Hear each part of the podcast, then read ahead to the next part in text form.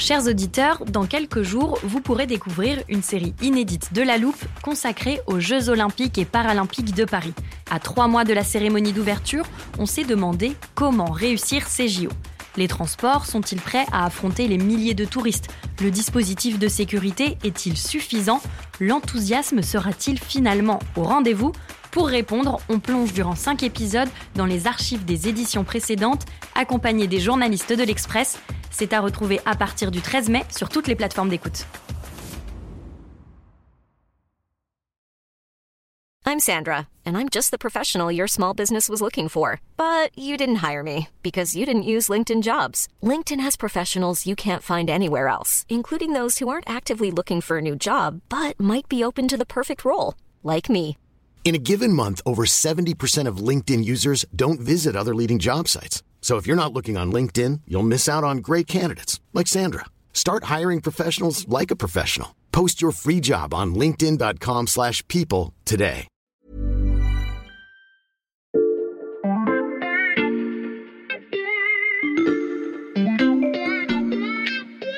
Salut, c'est Xavier Yvon. Nous sommes le mardi 29 novembre 2022. Bienvenue dans La Loupe, le podcast quotidien de l'Express. Allez, venez, on va écouter l'info de plus près.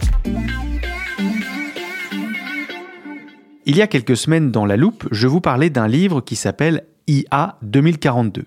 Un livre coécrit par Kai Fouli, l'un des plus grands spécialistes de l'intelligence artificielle. J'étais avec Laetitia Strauch-Bonnard du service ID de l'Express. C'est assez simple en fait comme découpage. Il y a dix chapitres Mhm. et chaque chapitre est une histoire, une petite histoire mettant en scène des gens ordinaires face à une technologie dans 20 ans, puisqu'on est en 2042. Mhm. Et souvent, ce sont euh, des technologies euh, dont on a entendu parler, mais qui ne sont pas pleinement appliquées. Parmi les scénarios imaginés par Kai Fouli, il y avait une compagnie d'assurance qui s'immisçait dans la vie amoureuse de ses clients au nom de leur santé, ou encore un Donald Duck plus vrai que nature qui faisait la classe aux enfants, le tout garanti probable à 80% selon des prédictions savamment calculées. Si je vous en reparle aujourd'hui, c'est parce que notre sujet du jour aurait fait un parfait onzième chapitre pour ce livre, un chapitre consacré à l'art. Imaginez un monde où vous pourriez produire un chef-d'œuvre unanimement salué sans rien connaître au dessin, à la peinture ou au design, un monde où il suffirait de fournir une consigne de quelques lignes à un logiciel pour qu'il génère un tableau capable de gagner les plus grands concours d'art uniquement grâce à l'intelligence artificielle.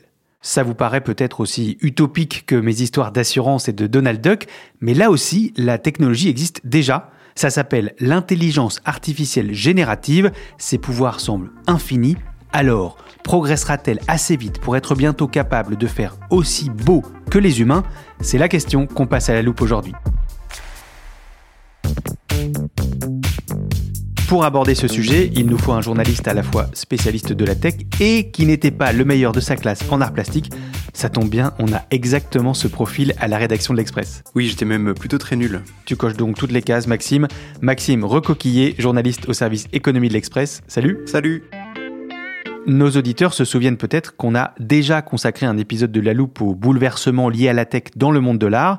Alors le sujet était radicalement différent. Il s'agissait des œuvres sous forme de NFT, mais on avait eu une idée qui m'avait bien plu, celle de prendre un audio guide comme au musée. Je l'ai donc ressorti et aujourd'hui notre guide s'appelle Olivier Shade, je suis enseignant-chercheur, maître de conférence à l'Université de Nantes.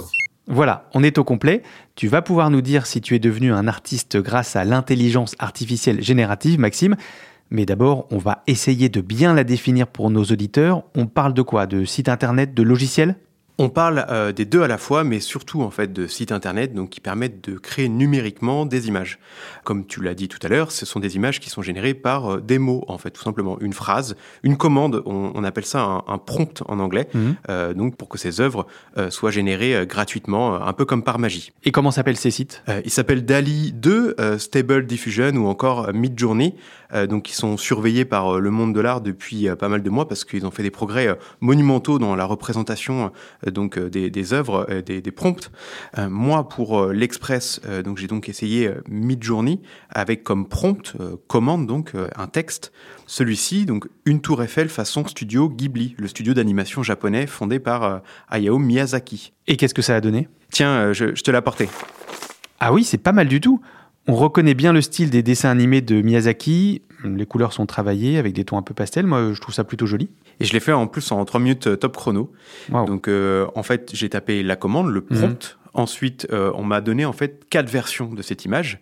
Mais euh, si je n'étais pas convaincu par ces versions, ces quatre versions, je pouvais toujours en faire une autre. Regarde, c'est ce que j'ai fait pour un autre test. Alors, je précise pour nos auditeurs qu'on n'est pas sur le même type d'art ni sur le même sujet. C'est une photo de plat, on dirait des, des pâtes au pesto? Oui, exactement, des pâtes au pesto, j'adore ça. Et euh, je aussi. cherchais aussi, euh, surtout, en fait, un usage professionnel.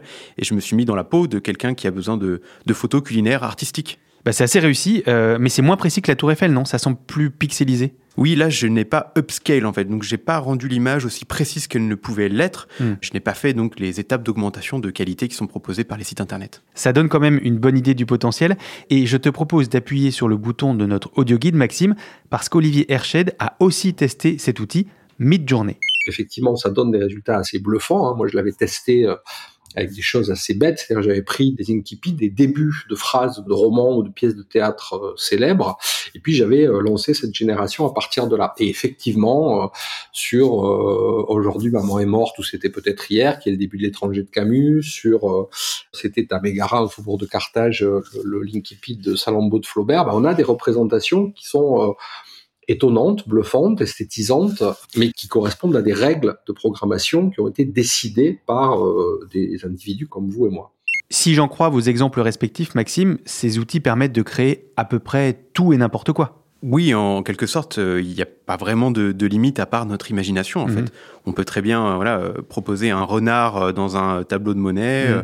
un champ de coquelicots inondé de soleil, ou et ça, ça a été fait réellement des légendes comme Freddie Mercury ou Michael Jackson Mhm. qui ont été vieillis en fait, comme s'ils étaient toujours parmi nous. Et est-ce qu'il y a déjà des œuvres créées par l'intelligence artificielle générative qui sont devenues célèbres? Il y en a une, euh, oui, euh, notamment, qui s'appelle Théâtre d'opéra spatial, Mhm. qui est une scène d'opéra en fait avec euh, trois personnages qui observent donc un, un décor euh, lumineux. Je te l'ai imprimé aussi. regarde. Waouh, en effet, ça a l'air très travaillé. Je vois qu'il y a différentes teintes de rouge, il y a des clairs-obscurs et c'est hyper détaillé. Bah oui, au point que son auteur en fait a remporté un concours d'art dans le Colorado. Hmm. Euh, donc euh, il a créé son œuvre avec la plateforme Midjourney et euh, il n'a pas prévenu le jury qu'il avait utilisé Hmm. cette plateforme et il a gagné. Donc le message derrière ça, c'est que donc l'intelligence artificielle n'a pas seulement trompé l'esprit humain, ce que font déjà les deepfakes par exemple. Vous connaissez peut-être ces vidéos qui font dire n'importe quoi à des personnages célèbres. On reprend leur visage, leur gimmick. Mais là, en fait, l'intelligence artificielle a façonné ce qui est unanimement reconnu comme beau. Un exemple qui donne de l'espoir au dernier de la classe en art plastique, je ne vise personne Maxime. En toute logique, il est temps de se demander si les professionnels de l'art sont sur le point d'être ringardisés par cette impressionnante technologie.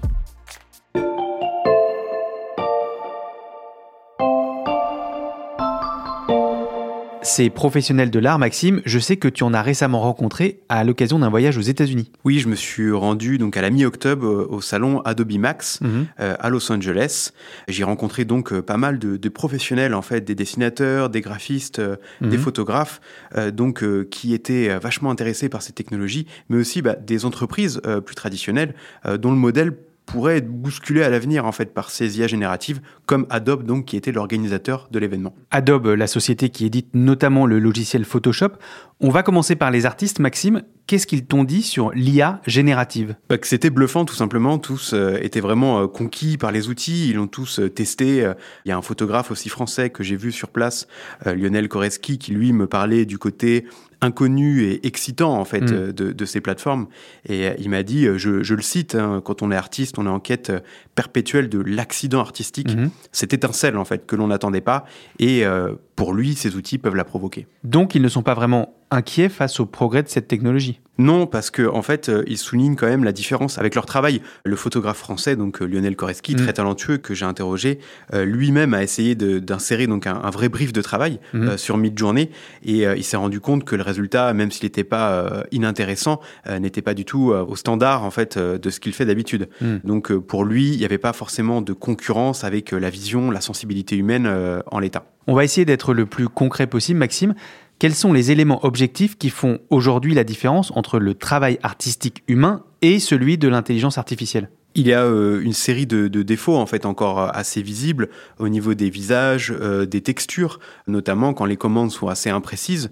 L'ordinateur ne peut pas forcément comprendre là où on veut en venir. Mmh. Et puis parfois, tout simplement, on a aussi de mauvaises idées finalement. Alors là, j'incrimine moins l'ordinateur, mais lui, il reproduit un peu bêtement parfois ce qu'on dit mmh. et ça donne des résultats totalement foutraques. J'en ai une sous les yeux là, particulièrement gratinée. Regarde, je te la passe. Ah oui, en effet, c'est pas aussi réussi que ce que tu m'as montré tout à l'heure. Alors, comment décrire ça à nos auditeurs? Euh, Bon, déjà, c'est une photo de chat avec un air très méchant. Il manque un bout de son corps. Il porte un costume orange grossièrement fixé avec du scotch.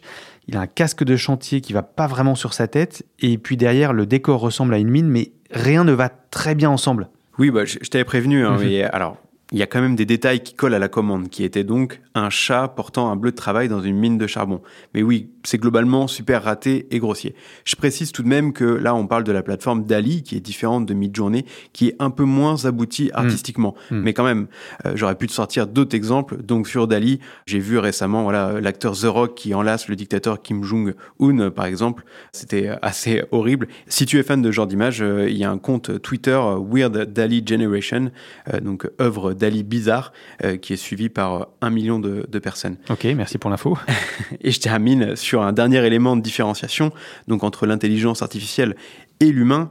Euh, voilà, beaucoup de sites internet, donc euh, Dali ou Midjourney, euh, se refusent donc à montrer de la nudité ou de la violence qui peuvent normalement faire partie d'un processus créatif totalement valable. Ça fait pas mal de défauts, Maxime. Ça veut dire qu'il ne faut pas s'attendre à voir des œuvres générées par l'intelligence artificielle, comme le théâtre d'opéra spatial, gagner tous les concours d'art dès demain. Non, non, pas du tout, on n'en est pas encore là. Euh, là, ce qui va changer, ça va surtout être pour les entreprises, notamment les créatifs à l'intérieur de ces entreprises, ceux qui façonnent des images. Or, pour eux, déjà, c'est un gain de temps, donc ça, c'est le côté euh, positif. Et pour euh, les autres entreprises, donc celles, par exemple, qui développent des outils, comme Adobe, mhm. là, c'est un nouveau challenge. On voit les chiffres de DALI 2. au début, c'était un, outil, en fait, réservé à une poignée d'initiés, et c'est mhm. devenu accessible à tous, et ça attire déjà plus de 1,5 million d'utilisateurs. Mhm. Il y a 2 millions d'images générées par jour, et ça, c'était des chiffres fin septembre donc euh, c'est autant de gens qui euh, vont euh, demain ne plus passer par un logiciel classique, justement comme ceux d'Adobe à l'image de Photoshop. Et comment ces entreprises comme Adobe peuvent s'adapter à cette nouvelle donne? Eh bien, la première chose à faire, c'est tout simplement d'intégrer la technologie dans leurs produits. Hmm. Alors, chez Adobe, par exemple, on m'a parlé de la notion de copilotage, d'être un, copilote avec l'IA. Euh, donc, Scott Belsky, qui est Chief Producer Officer, m'a dit, je le cite, on sera bientôt capable de demander donc à l'IA d'explorer 30, 130 ou même 130 000 options différentes d'une même idée créative, avant de nous laisser en fait en choisir un petit nombre pour les travailler personnellement et ensuite les approfondir pour finalement bah, euh, présenter ses meilleures options à ses clients. Donc ce copilotage, en fait, pour Adobe, est toujours mieux en fait que de se faire euh, piquer le marché tout simplement par ces entreprises. Je le rappelle, Adobe, c'est un des plus gros vendeurs de logiciels au monde et c'est une entreprise qui est valorisée 150 milliards de dollars. Donc c'est vraiment un, un géant. C'est le moment de réappuyer sur le bouton de notre audio guide, Maxime, parce que Olivier Herched va nous aider à placer tes explications dans une perspective historique il y a toujours eu dans les processus créatifs, que ce soit en écriture, en peinture, euh, en, sculpture, il y, a, différentes étapes dans ce qui finit par ressembler à une œuvre. Euh, et dans ces différentes étapes, euh, il y a toujours eu des supplétifs, c'est-à-dire des gens qui sont intervenus dans le processus créatif de temps en temps aussi, comme des alliés ou des employés. Hein.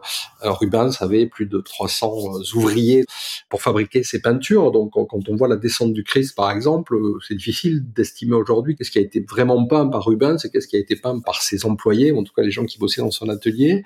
Donc il y a, dans un processus créatif, il y a toujours différents intervenants, différents agents. La question aujourd'hui, c'est de savoir si euh, des intelligences artificielles, bien ou mal programmées, sont capables de jouer de manière intéressante ce rôle de, de supplétif. Ce type d'outil, en tout cas, peut servir de brouillon, d'ébauche, de première étape dans le cadre d'un processus créatif. Des brouillons créés en quelques secondes pour gagner du temps et faire des économies, la perspective est prometteuse, mais comme souvent quand on parle d'intelligence artificielle, la question des potentielles dérives n'est jamais loin.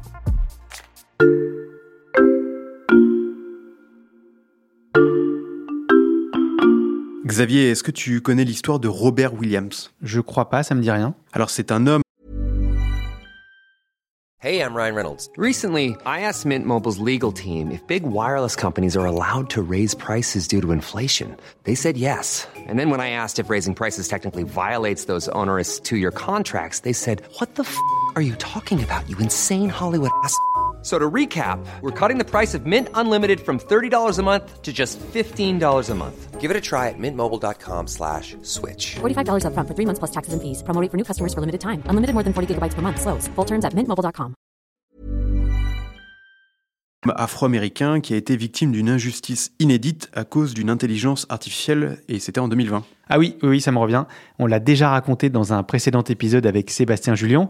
Un outil de reconnaissance faciale utilisé par la police a confondu le visage de ce Robert Williams avec celui d'un autre homme qui était recherché pour vol, je crois. Oui, c'est ça, exactement. Euh, je voulais t'en parler tout simplement parce que cette histoire illustre bien en fait un des problèmes potentiels de toutes les, intelligences artificielles et donc de l'IA générative aussi. Mhm. C'est tout simplement euh, les biais finalement dont on ne sait rien en fait de l'IA et qui peut parfois verser dans le sexisme mhm. ou même le racisme. Tiens, je te pique ton audio guide pour lancer moi-même la prochaine explication. Écoute Olivier Hershade on s'est aperçu que sur certains jeux de données, bah, des images étaient mal taguées ou étaient euh, comportées là aussi des biais. Euh, on s'est aperçu que quand on construit des jeux de données d'images, par exemple, toute une série de métiers sont systématiquement masculinisés. Donc si vous demandez à générer une image de pompier, vous aurez toujours un, garçon, jamais une fille. Si vous demandez à générer une image d'infirmier, vous aurez toujours une fille, jamais un garçon. Et, ça, on le sait pas quand on utilise ces générateurs d'images. Quand on, tape un prompt, on ne sait pas derrière s'il y a des biais genrés, sexistes, euh, etc.. Je prends le cas en fait de l'outil DALI 2. Donc ce dernier appartient à une société euh, privée et il fonctionne en fait grâce à un modèle de langage qui permet en fait euh, de reconnaître le sens d'un texte que l'on écrit, les fameux prompts. Donc euh, ceci combiné à une autre machine opère ensuite le lien avec une image qui se trouve dans une immense base de données en fait. Sauf que le problème, c'est que cette base de données de DALI 2 notamment est en fait secrète, ce qui soulève des questions légales. Et là, je relance notre du guide. On peut se servir par exemple de Lénine, mais pas de Staline. Euh, si vous demandez une image, à générer une image avec euh, Lénine et Staline qui jouent au football, euh, bah, vous allez avoir un petit avertissement où on va vous dire tot, vous avez utilisé un démon interdit, c'est pas possible. Donc vous affinez, vous essayez avec Lénine jouer au football, puis avec Staline jouer au football, puis il y en a un qui marche et l'autre qui marche pas. Donc quels sont les enjeux? C'est pas explicite, c'est-à-dire on ne vous explique pas la plupart du temps pourquoi c'est interdit, et puis ces règles la plupart du temps sont cachées. On ne sait pas vraiment, il faut chercher pour savoir ce qui est autorisé, ce qui est interdit. En fait, ce qu'il explique, c'est que si on ne peut pas ausculter mhm. euh, ces immenses bases de données, il y aura forcément des biais et des sorties de route. Des décisions euh, donc seront prises en amont, mais on ne sait pas par qui et comment. Tout à l'heure, euh, j'ai cité Scott Belsky, qui est mhm. donc Chief Product Officer chez Adobe, et celui-ci a une très bonne métaphore en fait. Pour lui, l'essor de l'IA générative est comparable à celle de la voiture autonome, mhm. et par sécurité, eh bien, il est encore nécessaire de garder une main sur le volant. Et comment on fait pour euh, garder une main sur le volant en ce qui concerne ces fameuses bases de données, Maxime? Pour l'instant, on n'a pas vraiment euh, de, euh, de, solution à part peut-être être prudent et avoir un minimum de recul justement mmh. sur ces plateformes. Et une autre solution pourrait être tout simplement à l'avenir, mais là je me projette très loin, peut-être de construire ses propres bases de données artistiques. Bon, la technologie n'est pas forcément encore à la portée de tous et ça nécessiterait des coûts importants en matière de fonctionnement et de stockage parce que la machine a besoin d'une grande quantité d'informations pour apprendre mmh. et générer des œuvres. Mais pourquoi pas, ça pourrait être l'avenir. Ok, si je continue de réfléchir aux questions soulevées par le développement de l'intelligence artificielle dans l'art, Maxime, il y a évidemment celle des droits d'auteur aussi. Par exemple, quand tu tapes une tour Eiffel dans le style de Ghibli, ça ne rapporte rien au studio d'animation japonais. Non, ça ne lui rapporte rien. Après, à mon échelle, euh, on était plutôt sur du pastiche euh, qu'autre chose. Mais si euh, massivement, en fait, je commence à reproduire des styles, des œuvres, là, comment on rémunère justement les personnes qui sont à l'origine hmm. de ces créations? Et même comment savoir, même si parfois je pique une inspiration de quelqu'un d'autre, vu que hmm je le rappelle, les bases sont quand même euh, assez secrètes euh, finalement. Donc euh, je vais reprendre aussi l'exemple du photographe français que j'ai rencontré à Los Angeles, qui m'a confié lui-même avoir testé une commande en apposant le nom de l'artiste japonaise Yayoi Kusama, devenue célèbre notamment pour ses œuvres et qui comporte plein de, petits pois en mm. fait. Et donc il en a fait une œuvre fidèle au style de l'artiste. Ça l'a bluffé, lui non plus ne l'a pas fait de manière massive, il ne l'a pas copié, mais malgré tout ça suscite des interrogations Et est-ce que les sites ont déjà prévu des parades? Oui, euh, certains prennent quelques précautions, comme euh, Dali 2 par exemple, qui euh, refuse que l'on mette Philippe Stark, le nom du créateur français, afin de protéger donc ses œuvres et a priori s'éviter tout ennui judiciaire. Après, mm. pour être tout à fait honnête, je n'ai pas testé tous les artistes et on a bien vu que Ghibli par exemple avait fonctionné pour Midjourney. Donc il y a quand même des choses qui passent.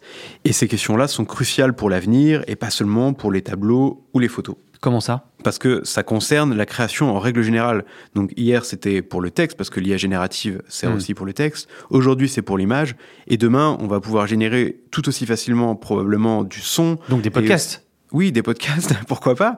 Et euh, mais on va pas te remplacer, euh, Xavier ne t'en fait pas. Mais aussi de la vidéo et de la 3D. Voilà, une machine peut apprendre tout ça et devient de plus en plus robuste. Donc euh, tout ceci est possible. On va pouvoir générer des tas de choses, même imparfaites comme les images, mais il faudra s'attaquer de front à ces problèmes de biais et légaux. D'ailleurs, début novembre, aux États-Unis, donc un recours collectif a été lancé, notamment contre OpenAI c'est l'entreprise qui développe euh, le logiciel euh, DALI 2. Donc euh, on voit que c'est quelque chose qui est vraiment d'actualité. À l'avenir, et même au-delà de ce recours, il faudra clarifier ces règles parfois un peu floues entre le vrai art et l'art artificiel dont on parlait tout à l'heure. J'ai gardé l'audio guide, j'appuie une dernière fois et je laisse Olivier Herched conclure. Comme ça va avoir un impact dans tous les champs dans tout le champ social, il est important que dès aujourd'hui, on puisse commencer à cadrer ces technologies et puis à euh, réfléchir collectivement à euh, comment on les analyse et comment on détecte ce qui va finir par euh, s'inscrire dans la longue traîne de, des fake news ou des réalités alternatives, c'est-à-dire qui va nous empêcher collectivement de distinguer ce qui est sincère, ce qui résulte d'un acte de création, puis ce qui est artificiel redéfinir collectivement les règles de l'art, si j'ose la formule. Merci beaucoup Maxime. Merci Xavier. Maxime Recoquillé, spécialiste de la tech à la rédaction de l'Express. Tous tes articles sont à retrouver sur l'express.fr. Profitez-en, chers auditeurs, l'abonnement numérique ne coûte que 99 centimes pour 3 mois en ce moment. Et pour ne pas rater les prochains épisodes de La Loupe, un podcast garanti 100% concocté par des humains.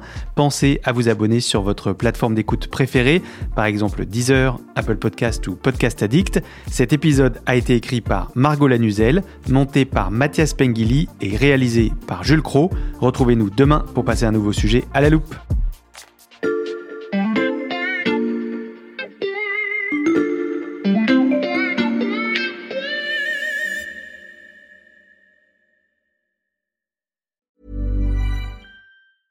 Hey, it's Danny Pellegrino from Everything Iconic. Ready to upgrade your style game without blowing your budget? Check out Quince. They've got all the good stuff shirts and polos, activewear, and fine leather goods, all at 50 to 80% less than other high end brands. And the best part? They're all about safe, ethical, and responsible manufacturing. Get that luxury vibe without the luxury price tag. Hit up quince.com slash upgrade for free shipping and 365 day returns on your next order. That's quince.com slash upgrade.